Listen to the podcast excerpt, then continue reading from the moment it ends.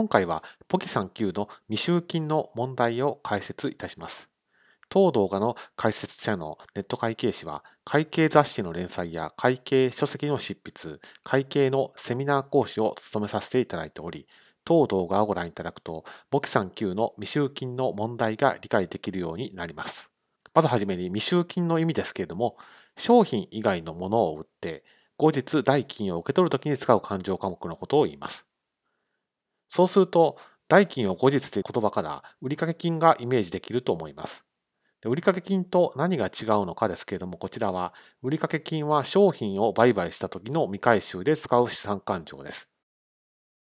つまり、売掛金と未収金は売るものが違うということです。商品を売るときは売掛金、商品以外のものを売るときは未収金と、そんな感じで覚えていただければと思います。ですから、例えば建物を売った時に代金を後日回収ということでしたら、このように未収金という勘定科目を使うことになります。では、具体的な手順を見ていきます。まず、売ったものは何かをチェックするのがスタートです。その上で、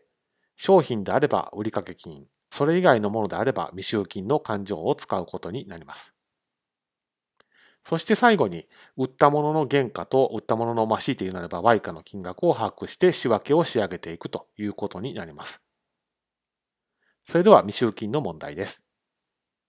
1株300円で買った株式500株を1株400円で売って代金は後日受け取ることにしたという問題です。仕分けはこちらの通りです。まず勘定科目です。株式は商品ではありませんから、代金は後日受け取るのであれば、勘定科目は未収金となります。で原価ですけれども、300円で買った株式500株って書いてますので、300×500 で15万円。